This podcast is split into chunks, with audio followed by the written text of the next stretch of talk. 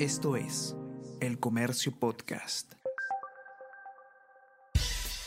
Buenos días, mi nombre es Soine Díaz, periodista del Comercio, y estas son las cinco noticias más importantes de hoy, viernes 10 de febrero.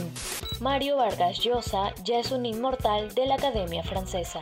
El Nobel peruano se convirtió en el primer autor que no escribe en francés que ingresa a la institución Gala. Ocupa ahora el sillón 18 en esta entidad. Vargas Llosa destacó el poder de la literatura para enfrentar el totalitarismo. La novela salvará a la democracia o será sepultada con ella, dijo en su discurso.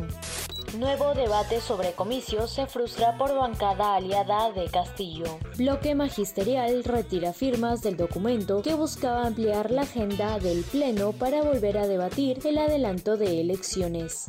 Congreso aprobó informe final que recomienda acusación constitucional contra Martín Vizcarra. El Parlamento aprobó ayer el informe final que recomienda formular acusación constitucional contra el expresidente Martín Vizcarra y las exministras María Antonieta Alba, María Elizabeth Inostroza y Elizabeth Astete por las medidas adoptadas durante el estado de emergencia por la pandemia del COVID-19. Siete de las 16 quebradas en Chosica no tienen mallas de protección. Estas zonas acumulan 200.000 toneladas métricas de piedra, por lo tanto hay riesgo ante huaicos, señala el alcalde distrital.